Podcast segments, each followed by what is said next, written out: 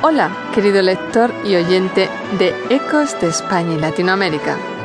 Comenzamos esta grabación felicitándole el nuevo año y deseando que siga con nosotros aprendiendo y mejorando su español. En esta ocasión le presentamos en el tema del mes cómo expresar estados de ánimo y de dolor. A través de ejemplos prácticos, diálogos, ejercicios gramaticales y de comprensión auditiva, usted podrá utilizar mejor estas formas de expresarse. Y entenderá cómo la familia Pérez expresa sus dolencias gripales. Además, le invitamos a viajar a Granada, una ciudad con historia y embrujo. Y, por supuesto, no faltarán más ejercicios que le servirán para perfeccionar y mejorar el nivel de su español.